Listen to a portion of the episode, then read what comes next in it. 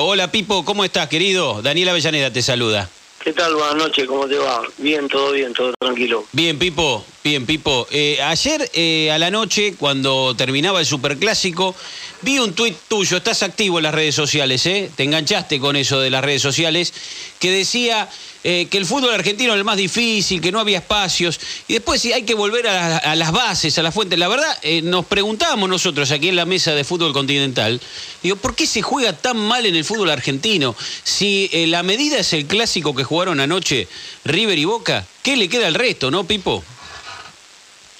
Sí, es muy difícil para jugar, el fútbol argentino es muy, muy, es como vivir, exactamente lo mismo cuando vos vivís en el exterior y vivís en Argentina, son dos mundos diferentes. Y con el fútbol no escapa la realidad que vivimos en el día a día. El, se van eh, muy chicos los jugadores y está bien porque aseguran su futuro y a mí me parece bien.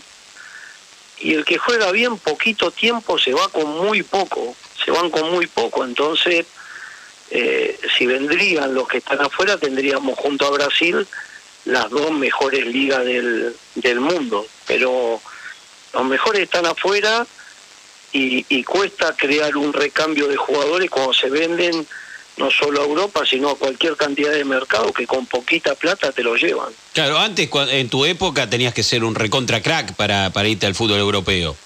Sí, porque llevaban dos nada más. Los equipos había dos cupos hasta la ley Bosman había dos cupos nada más, por eso se decían los equipos de memoria. Y yo justo estuve en, un, en una época, y antes también era de la misma forma, pero después yo estuve en una época de que era el uno a uno y no había tanta diferencia con el exterior de lo que se ganaba acá. Claro. Pero entonces se mantenían se mantenían más. Vos fíjate que en, un montón de cosas. No hay jugadores que gambeten. Decimos un jugador que le pegue fuerte, fuerte a la pelota. Uh, ese fierrazo, ese fierrazo. La verdad. Decime uno. No, muy, muy pocos.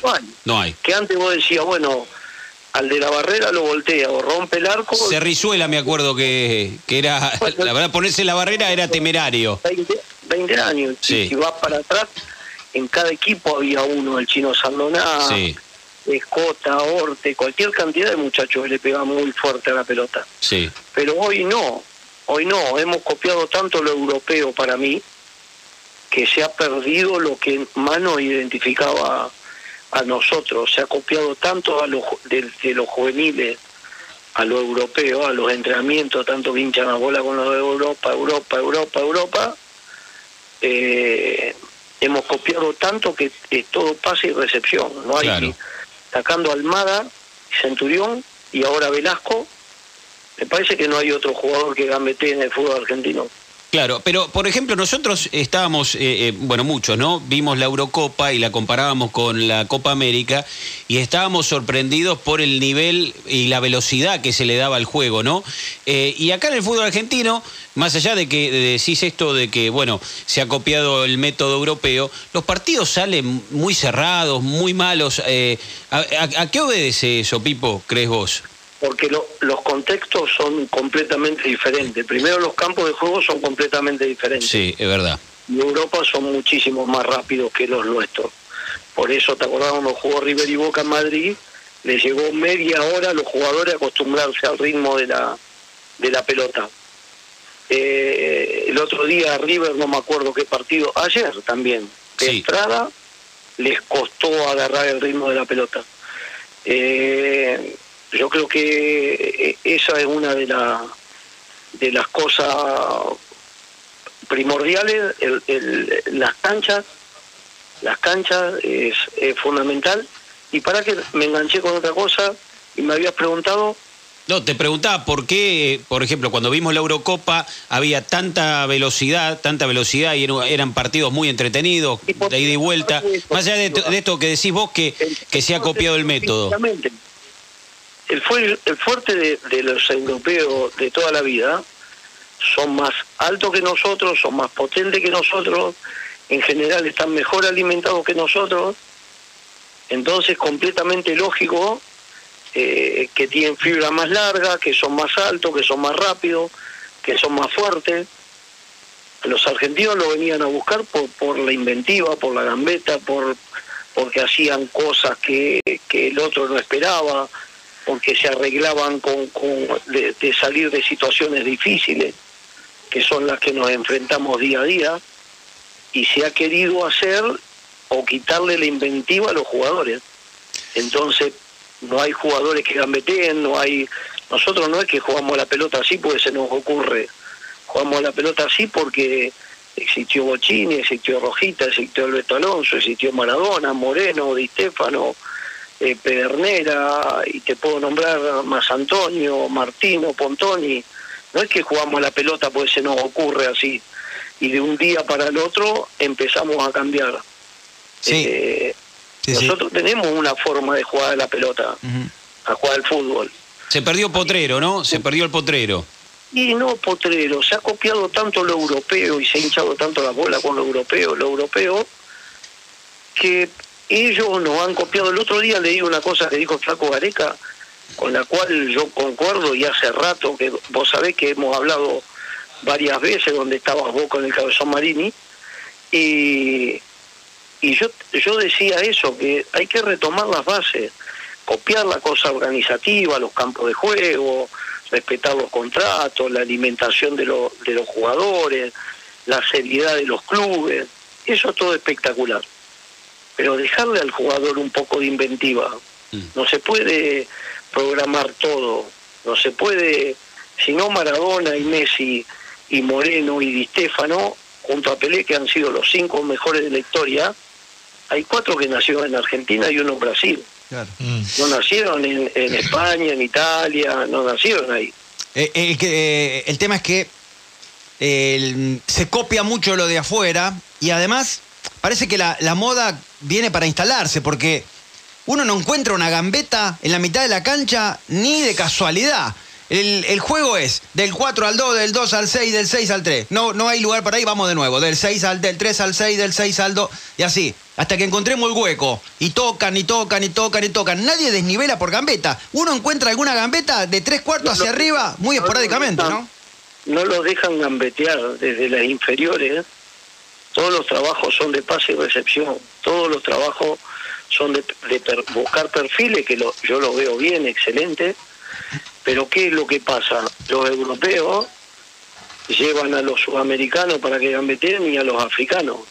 O fíjate, Francia Claro. salió campeón Sí, con 10 o 11 africanos. De verdad. sí, sí. y que, que ellos ti- tienen el potrero, la inventiva, todo, eh, eh, pero tienen los genes africanos, no tienen los genes franceses. Sí. Da la sensación, Pipo, que se trabaja tanto en preparar técnicamente a los zagueros que los transforman casi en mediocampistas por el manejo, para ese pase fuerte dado a la- eh, en la salida de- de- del equipo, y se olvidó de trabajar con los de adelante, que son los que tienen que desnivelar, ¿no? Sí, yo hay, hay cosas que, que veo muy muy buenas, aun supone que el jugador juegue, que el arquero jue- también, que primero ataje, ¿no? Pero que después juegue bien con el pie, que dé una salida más clara, que los centrales, eh, cuando pueden ir a producir el 2 contra 1, que vayan y que lo produzcan. Hay cosas que están bien, porque están está está bueno también jugar así con los centrales que saquen la pelota, no siempre saber diferenciar cuándo pueden golearla y cuándo no o cuándo pueden salir jugando y cuándo no. Pero bueno, eh, esas cosas las veo bien. Lo que no veo bien es lo que te decía anteriormente. De haber copiado tanto hemos perdido la esencia. Y acordate, eh, tenemos una, nosotros tenemos una cosa que durante los últimos 40 años, desde, desde ¿cómo se llama? Desde Diego el 82 hasta acá, hemos tenido a los dos mejores jugadores de la historia del fútbol y después que se vayan esto o que se vaya este nos va a costar eh, una barbaridad porque después son todos normales muy buenos excelentes pero normales no tenemos ninguno fuera de serie Pipo, a ver, eh, como todo en la vida, eh, es una cuestión de oferta y demanda. ¿Vos no crees que se fabrica lo que se vende? Y me refiero a las inferiores. Hay mucho marketing hay mucho verso hay mucha mentira ¿Dónde? Hay, hay mucho eh, en un montón de clubes, en cualquier cantidad de clubes. Y los que nosotros que, que- o, o, o poner los que no entramos en, en cosas raras, lo que lo vemos completamente claro. Después hay hay tipos que tienen amigos periodistas y lo único que hablan es salió campeón la octava, salió campeón la... ¿Qué me importa a mí? Campeón la octava, la novena. Ah. Sacá jugadores que llegan los pibes, no saben patear con la izquierda, no, no saben cabecear, no saben patear. Enseñar los fundamentos técnicos, como enseñaba Madoni, como enseñaba Duccini, y después incorporar la, la, la, la, la fisiología, todas las Sí, cosas. yo creo que venden un, bio, venden un biotipo, crean un biotipo para después venderlo. Sí, se vende, es, es todo todo zaraza, todo, todo mentira, es todo mentira, es mentira.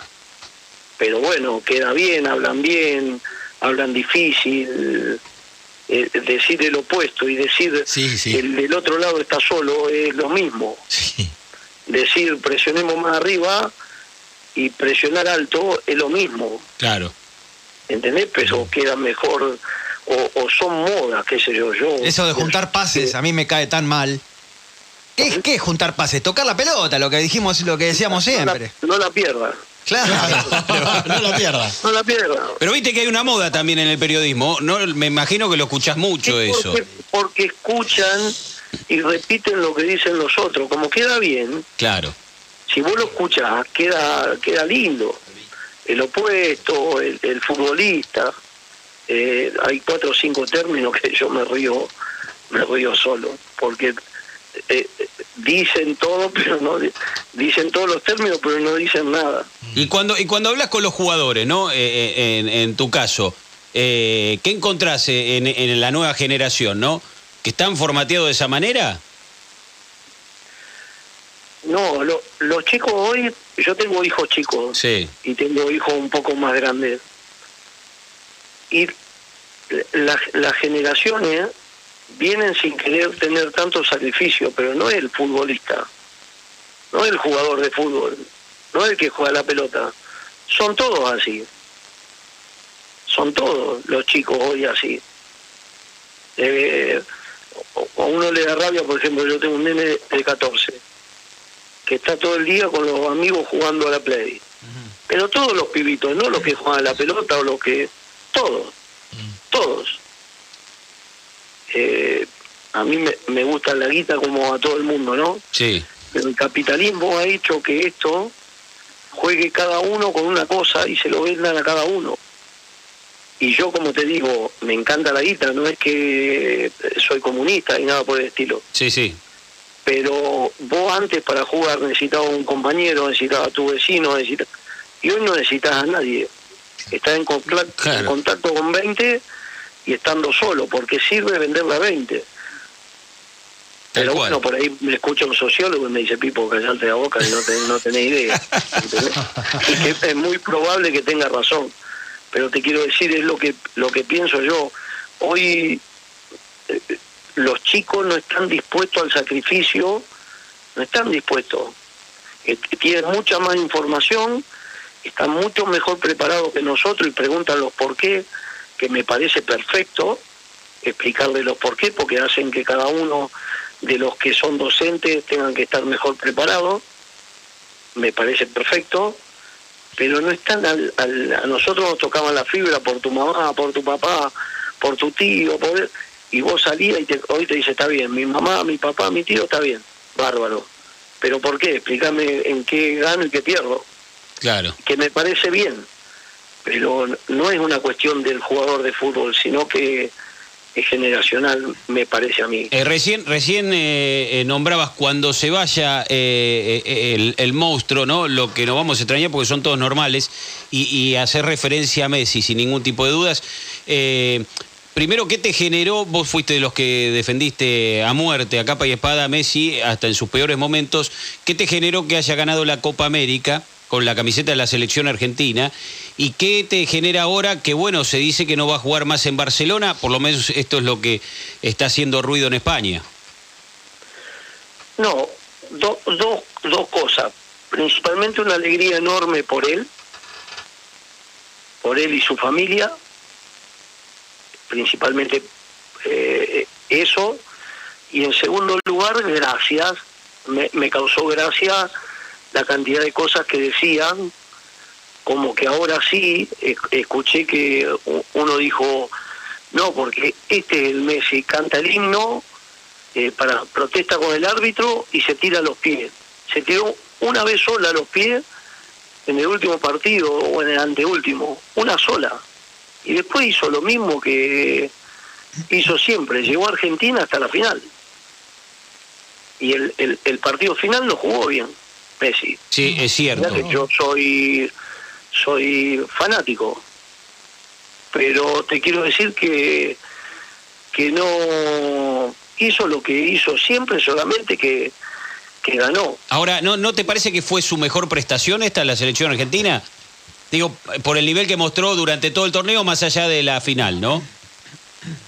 no yo para mí en el mundial de Brasil también la rompió el mundial de Brasil lo llevó desde que está Messi hemos jugado cuántas finales Y, dos- y no, y esta era la, eh, pará, jugó en el 2007 la final de la Copa América, las, eh, la final de 2014, 2015, 2016 y esta.